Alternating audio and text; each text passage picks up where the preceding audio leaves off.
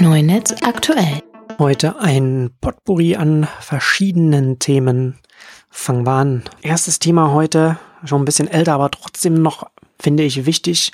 Das kann man nochmal drüber reden, kann man nochmal ein bisschen ausführlicher mal beleuchten. Und zwar die Übernahme von Anchor FM durch Spotify. Ich hatte eine Analyse auf Neunetz.com darüber geschrieben, hatte es überschrieben mit Plattformevolution, wie Spotify macht, was Soundcloud nicht gelungen ist und mit Gimlet und Anchor zum YouTube für Audio wird.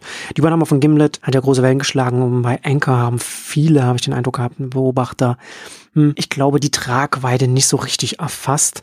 Ich finde die Übernahmen sehr sinnvoll. Ich finde es für Spotify hervorragend, sich in den Podcast-Bereich hineinzubegeben, weil das als Audioplattform extrem wichtig ist, um sich unabhängiger von den Major-Labels zu machen als, als äh, Musikstreaming-Anbieter, sich da breiter aufzustellen, was die Erlöse angeht, aber auch was das Machtgefälle angeht, ist das eine sehr, sehr sinnvolle Angelegenheit. Und wie in der Überschrift man schon sehen kann, hatte ich damals, äh, beziehungsweise habe ich über die, über die Jahr, letzten Jahre hinweg eigentlich erwartet, dass Soundcloud das machen würde. Soundcloud hatte vor vielen, vielen Jahren angefangen, extra für Podcaster äh, neue Optionen beim Hosting einzuführen. Also extra für Podcaster gibt es einen RSS-Feed, den man dann bei iTunes und so weiter dann einreichen kann, damit die Podcasts dann zirkulieren können.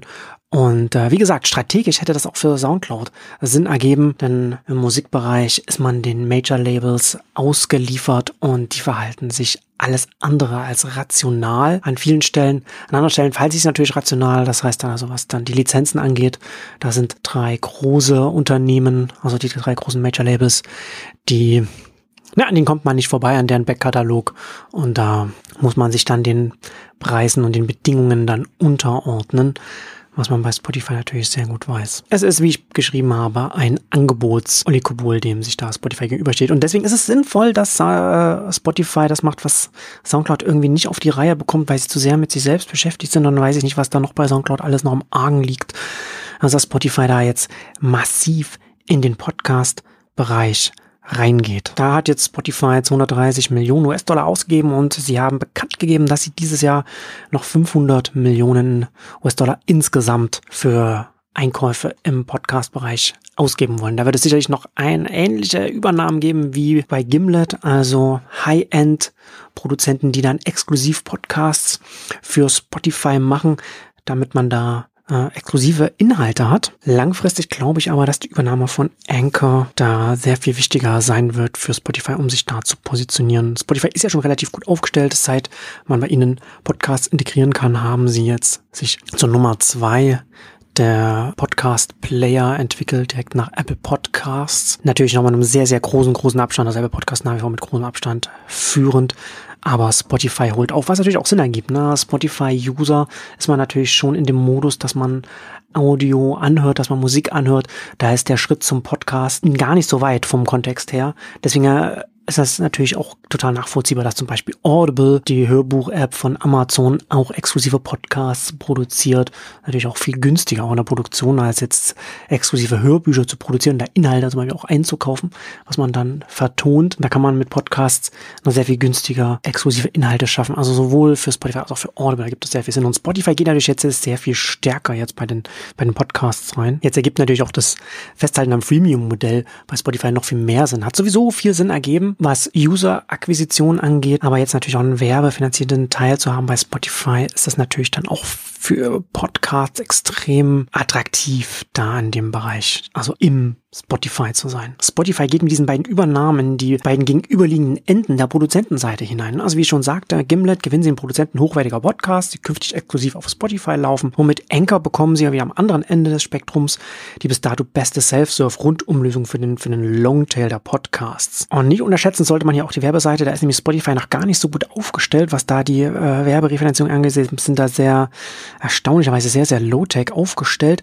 Mit Gimlet bekommen sie da auch ein Team, das da auch nochmal gut dabei ist. Und mit Anchor bekommen sie auch nochmal eine Self-Serve-Lösung, beziehungsweise das hat dann so ein bisschen angefangen letztes Jahr, das ja jetzt hier aufzubauen. Bis jetzt nur für Anchor-Podcaster äh, in den USA verfügbar. Und das Werbegeschäft wird Spotify wird sich ja künftig quasi ein bisschen aufteilen in die Werbung in dem Musikkonsum drin, also zwischen den Songs und dann der Werbung in den Podcasts selbst. Und für letztere haben sie jetzt eben gerade High-End und Low-End Ansätze eingekauft. Deswegen bin ich da sehr gespannt, wie sich das entwickeln wird, weil meine Einschätzung ist, dass, was die Übernahmen bei Spotify angeht, war bis dato Econest die wichtigste und beste Übernahme für Spotify. Ja, Econest hat die Metadaten, äh, als sie noch selbstständig waren, für alle Streaming-Anbieter damals bereitgestellt. Audio, als es sie noch gab, äh, Deezer, Spotify. Spotify hat die dann übernommen und aus diesem Datenschatz, diesen Metadatenschatz von Econest ist dann unter anderem Discover Weekly und die anderen automatisch erstellten Playlists hervorgegangen. Und wie wir alle wissen, ist das natürlich ein sehr, sehr guter, gutes Alleinstellungsmerkmal für Spotify geworden. Das alles also sehr spannend. Spotify kann jetzt, also beziehungsweise ist auf dem Weg, sich dann das zu nennen, was Soundcloud mal immer, beziehungsweise was die Investoren über Soundcloud gesagt haben, nämlich YouTube für Audio. Das äh, scheint jetzt Spotify zu werden oder wie der Spotify CEO Daniel Eck sagt, Audio first, also nicht Musik, sondern Audio im Zentrum.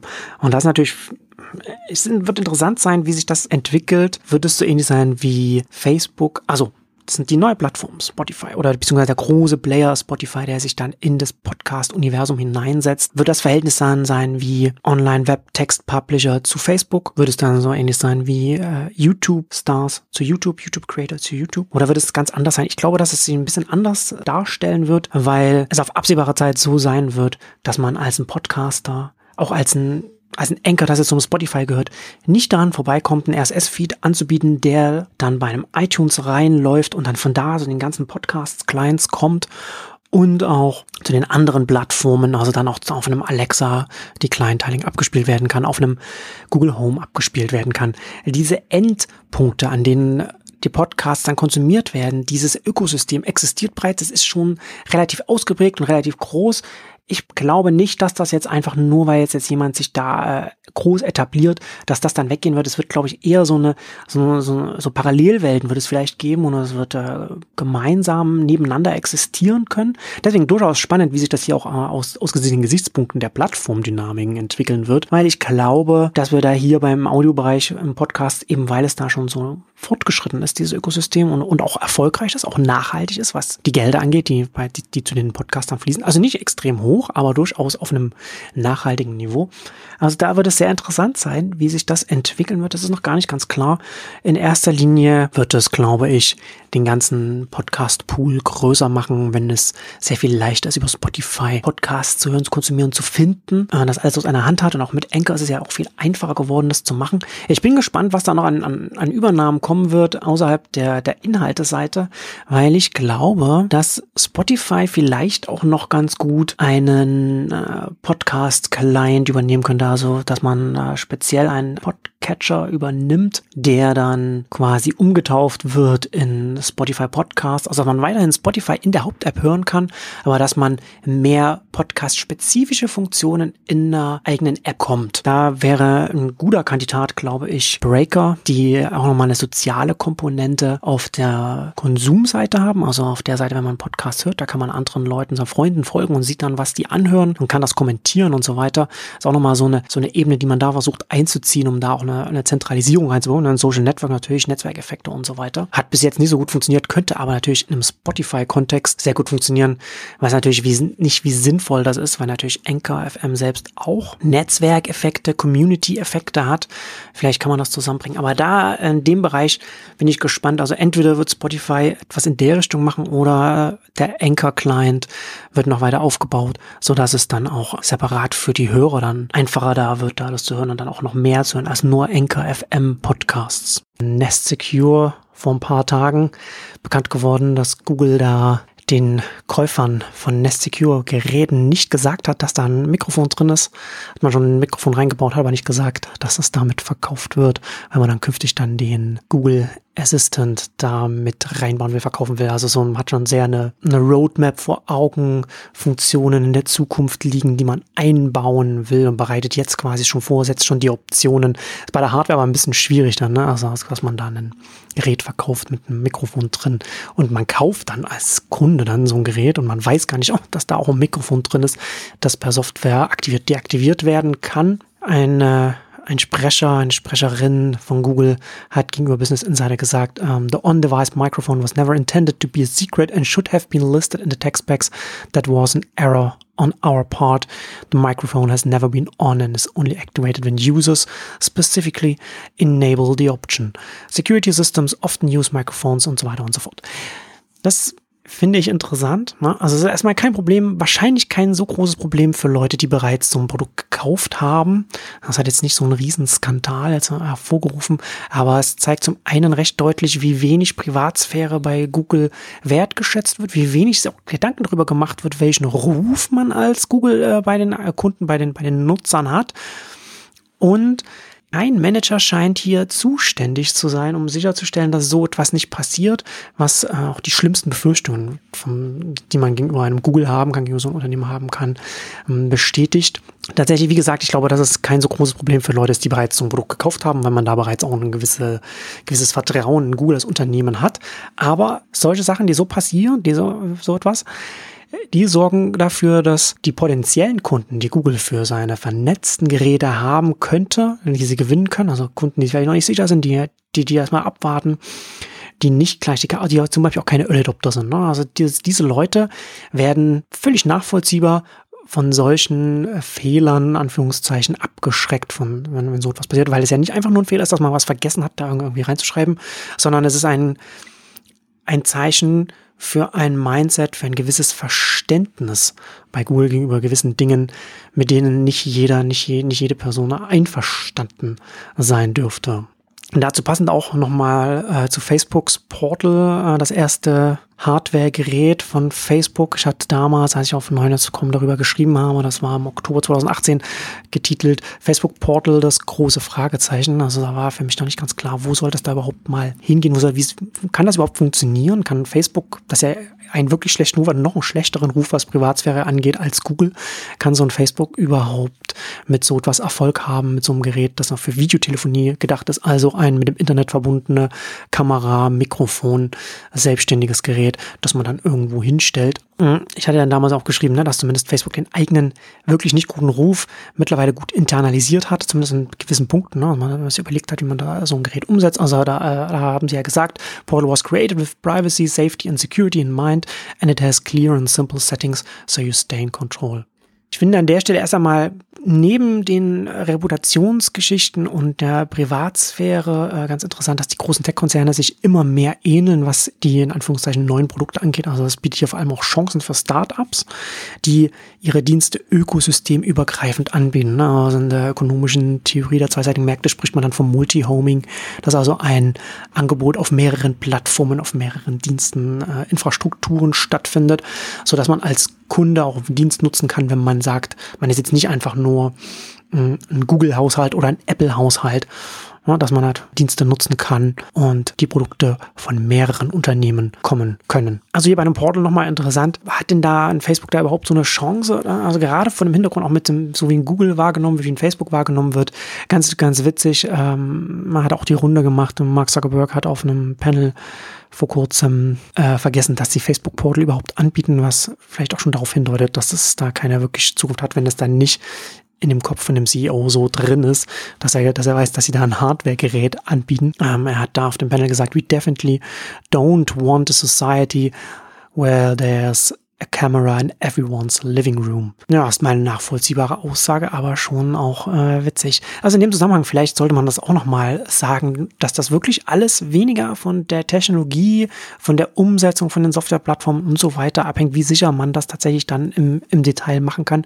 Denn diese Smart Speaker und diese Geräte sind ja alle auch relativ sicher. Das heißt, kommt ja öfter mal Nachricht, ja, jetzt wurde wieder äh, äh, Echo, Alexa wurde, wurde gehackt, man kann das Echo eindringen und wenn man sich dann nicht nur die Überschrift durchliest, sondern auch die Texte anschaut, dann ist es, dann heißt es meistens, dass dann ein Eindringling erst einmal in die Wohnung kommen muss und dann, also man muss physischen Zugang zum, zum Echo-Gerät haben, um, um dann über das Echo-Gerät dann abhören zu können. Und äh, wenn jemand in, das, in die Wohnung reinkommen kann, um das, das zu machen, dann hat man natürlich noch ganz andere Probleme als vielleicht ein Echo-Gerät, das dann äh, mithören kann. Aber davon abgesehen muss man festhalten, ja, dass wir haben, wir, sind umgeben von softwaregesteuerten Mikrofonen und Kameras. Es sind ob das bei diesen, bei diesen äh, Smart Speakern, Smart Homes, Nest Secure, was auch immer ist. Wir haben ebenso Mikrofone und Kameras in den Laptops und wichtiger, wir haben ebenso softwaregesteuerte Mikrofone und Kameras in den Smartphones und trotzdem nehmen viele Leute Smart Speaker zum Beispiel anders wahr. Das ist irrational, ist aber so. Und vor dem Hintergrund muss man sich auch überlegen, mit welcher Reputation man auch als Anbieter benötigt, um jetzt in einem vernetzten Heim Smart Home voranzukommen damit Leute sich noch mehr Geräte da reinstellen, auch wenn sie natürlich bereits die Mikrofone und Kameras immer in den Hosentaschen mit sich rumtragen. In dem Zusammenhang Big Tech und Reputation, ja auch nochmal ähm, muss man nochmal über YouTube reden, dass äh, da kamen jetzt wieder ein paar Sachen äh, ans Tageslicht, was YouTube wirklich nicht gut aussehen lässt. Da gab es YouTuber, die haben äh, Suizidmethoden äh, in Videos reingenommen, die für Kinder waren, die äh, YouTube nicht aufgefallen ist. Google told BBC it works hard to remove such content, haben sie der BBC gesagt. Ja, wie hart sie arbeiten, weiß, weiß ich nicht. Ja, YouTube hat jetzt einiges gemacht, um dem vor äh, etwas dagegen zu machen. Auch äh, wieder waren den äh, Schlagzeilen Pädophilie, also da in dem Zusammenhang nicht Inhalte, die auf YouTube hochgeladen werden, also die Inhalte relativ harmlos mit, mit, mit Kindern, sondern in den Kommentaren selbst Pädophile dann auf mit Zeitmarkern auf gewisse Teile der Videos hingewiesen haben, sodass, sodass andere die leichter finden können. Also auch wieder interessant, dass da in dem Zusammenhang dann äh, Kommentarmoderation ne, nochmal wichtiger wird. Aber am entscheidendsten sind ja bei diesem Punkt natürlich wieder einmal, dass YouTube erst handelt, wenn Journalisten etwas auffällt, was darauf hindeutet, dass nach wie vor YouTube das Ganze nicht so wichtig ist. Und da ist natürlich die Frage, wie lange kann so etwas noch weitergehen, bis das dann auch gewisse schwerwiegendere Auswirkungen für YouTube hat. Ich glaube, dass es nicht so sehr Auswirkungen hat bei den Werbekunden, die dann sich Publicity wirksam erst einmal zurückziehen und dann aber wieder zurückkommen auf, auf, auf die Seite, sondern dass da wahrscheinlich eher regulatorisch dann irgendwas mal passieren muss, was auch immer das dann sein wird. YouTube könnte da sehr viel mehr machen, weil es sehr leicht ist, letzten Endes da quasi Online-Detektive da hinzusetzen und die dann einfach den Algorithmen dann folgen, dann ganz, ganz konkret sagen, okay, was ist denn ein problematisches Themenfeld? Und jetzt gucken wir mal, wohin uns ein Algorithmus in diesem Themenfeld führen kann und wo wir dann äh, problematische Inhalte dann finden. Im Zusammenhang mit Big Tech will ich auch nochmal auf die Gizmodo-Artikelreihe äh, hinweisen, Goodbye Big Five.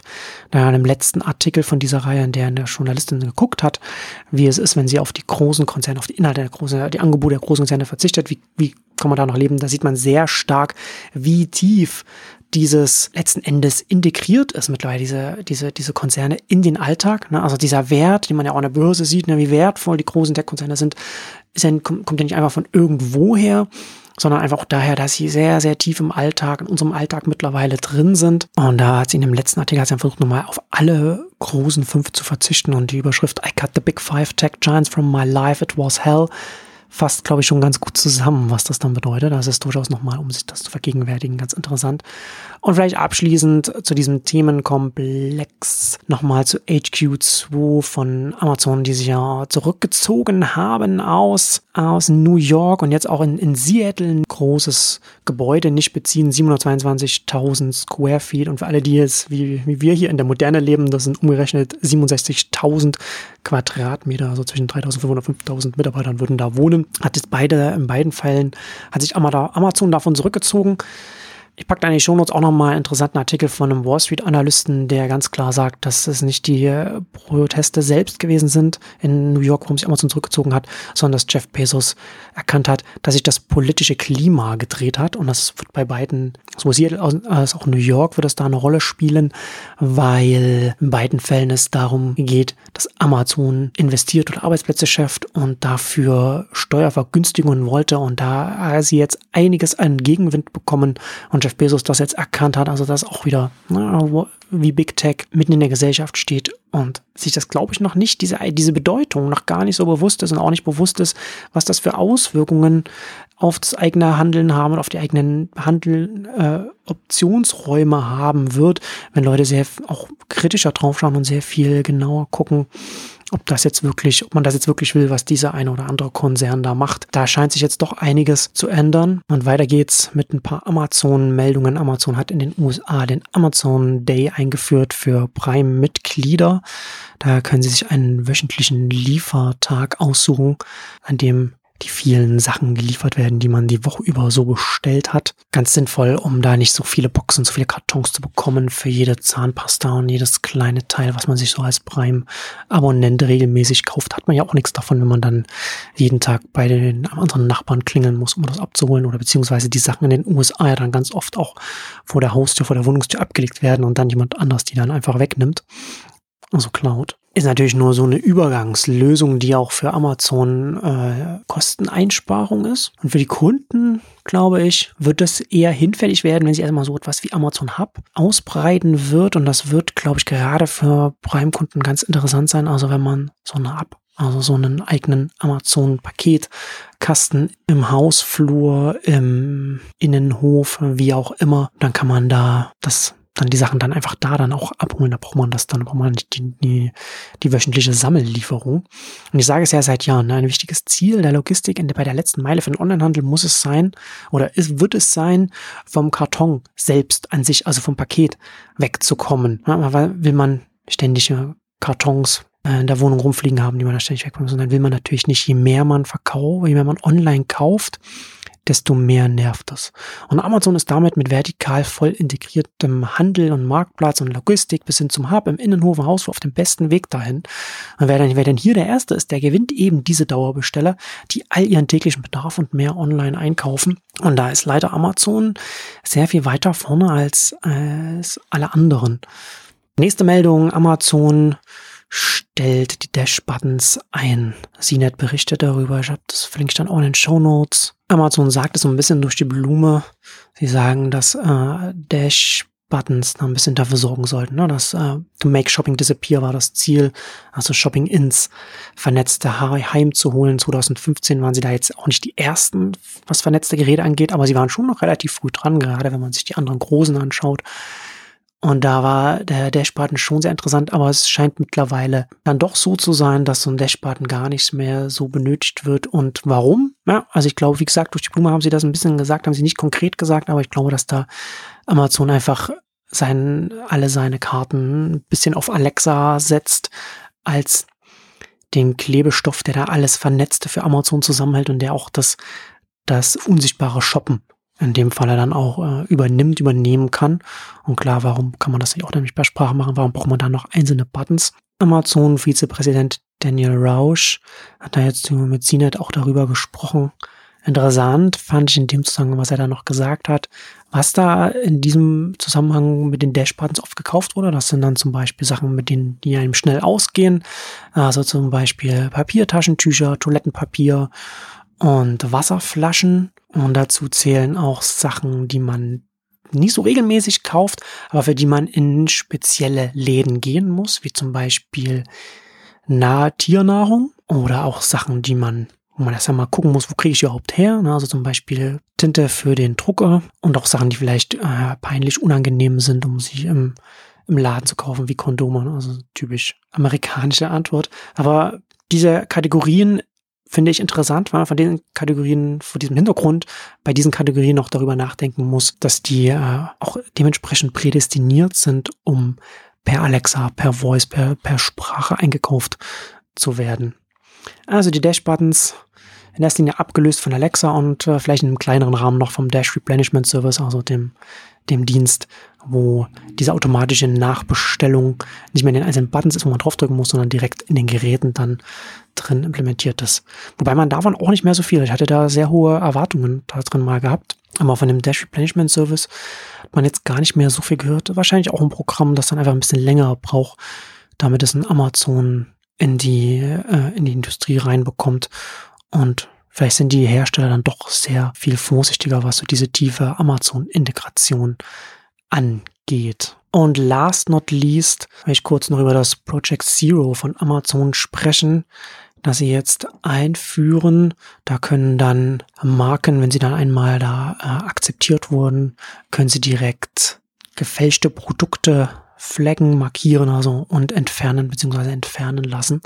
Also ein ganz großes Problem für das Amazon-Marktplatz ist gerade in den USA, ja auch ein bisschen schon hierzulande geht es auch schon los, aber in den USA ganz, ganz schlimm, dass man, wenn man etwas bei Amazon kauft, dass man gar nicht weiß, ob man jetzt das Original bekommt oder irgendeine Fälschung, was auch so ein bisschen so eine Folge des, des Buy-Buttons auf Amazon ist, unter dem dann alles zusammengefasst wird und dann die offiziellen Händler, Anbieter und auch alle anderen Angebote, ne, dass quasi jeder, der das verkauft, sagen kann, ich verkaufe dieses, dieses Ding und Amazon als Marktplatzanbieter ja gar nicht in, in den Läden, in den, in den Lagerhäusern der, der, der aller Verkäufer drin ist und gar nicht wissen kann, ob jetzt jeder auch tatsächlich das dann auch verkauft oder verkauft.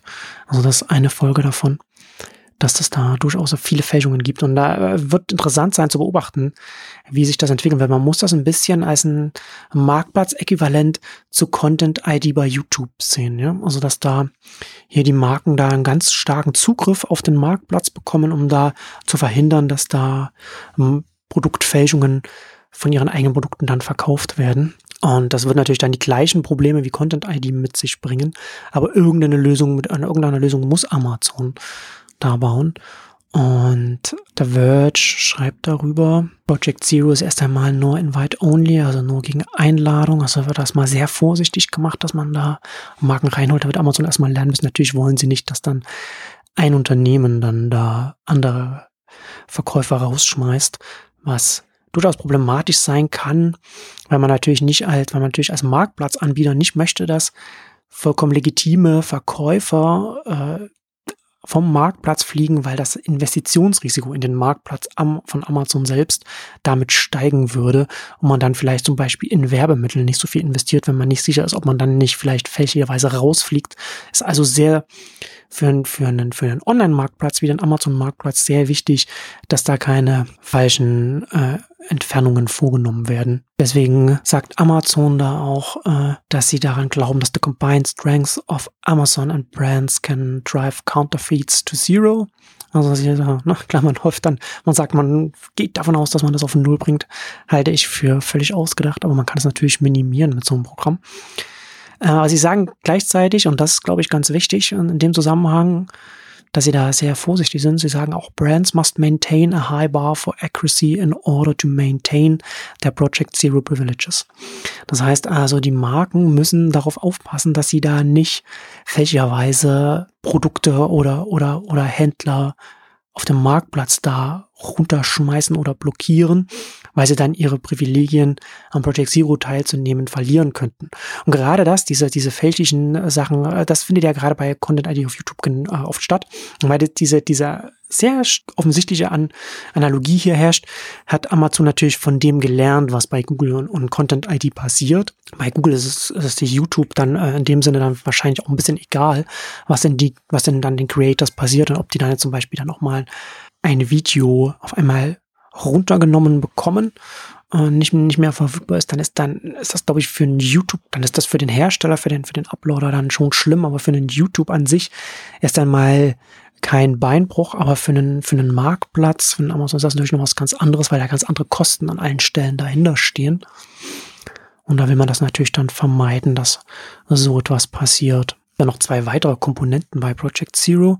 Da gibt es nochmal ein, ein automatisiertes System, wo Unternehmen dann da ihre Logos und, und, und Trademarks und so weiter und äh, Markeninformationen hochladen können. Amazon kann das dann automatisch dann diese Listings, diese Einträge, diese Produktseiten dann scannen und dann entsprechend dann Fake-Produkte dann entfernen. Und dann die nächste, letzte Komponente ist dann die, die dann auch etwas kostet von den Marken, wenn sie dann teilnehmen wollen. Wenn Unternehmen dann auch äh, eine Seriennummer, eine spezielle dann für Amazon in ihre Produkte ranhängen und bereitstellen. Und dann kann Amazon dann entsprechend dann die Produkte dann, äh, dann schauen, dann scannen und bestätigen, dass das entsprechende Produkt auch authentisch ist, wenn es dann das, das, das Lager dann verlässt.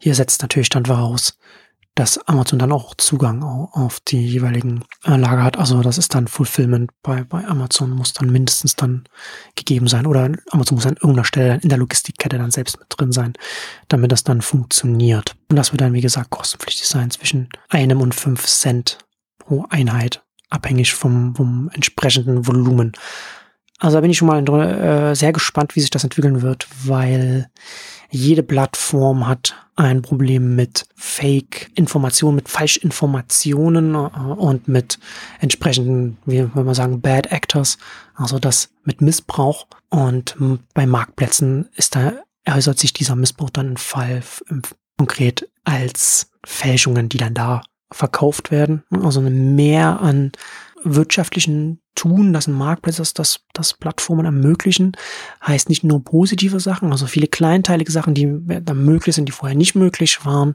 sondern eben auch negativ, dass auch Sachen, die man nicht möchte, dann jetzt möglich sind. Und da muss man sich dann als ein Plattformanbieter, als ein Marktplatzanbieter Gedanken machen, wie man da reingeht, um das zu minimieren. Weil man, wie gesagt, ich glaube, dass man das nie völlig ausmerzen kann, ohne die Vorteile einer Plattform, eines Marktplatzes zu verlieren. Aber man kann es natürlich minimieren. Und dabei macht ein YouTube zum Beispiel, glaube ich, noch zu wenig.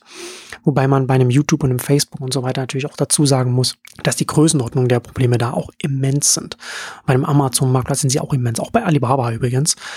Und deswegen ist es umso interessanter zu schauen, welche Maßnahmen da konkret ergriffen werden weil man dann natürlich dann auch davon lernen kann. Und da findet jetzt auch so ganz langsam auch so ein Lernprozess bei diesen großen Anbietern statt. Weil ich glaube, dass man schon bei diesem Project Zero sehr genau sehen kann, dass Amazon sich Gedanken gemacht hat, wie es sein eigenes, in Anführungszeichen, Content-ID umsetzen kann, ohne da die ganzen Nachteile mitzunehmen. Aber wir werden trotzdem in den nächsten Jahren immer wieder davon hören, wie Händler, Anbieter auf dem Marktplatz versehentlich rausgeflogen sind. Und man kann auch jetzt schon sagen, es wird große Marken geben, die für Amazon wichtig sind und die wird, denen, wird in dem, bei dem Project Zero werden Fehler unterlaufen und die werden dann trotzdem nicht aus dem Programm rausfliegen. Also da wird es dann natürlich auch eine Unterscheidung zwischen groß und klein geben, über die nicht jeder begeistert sein wird.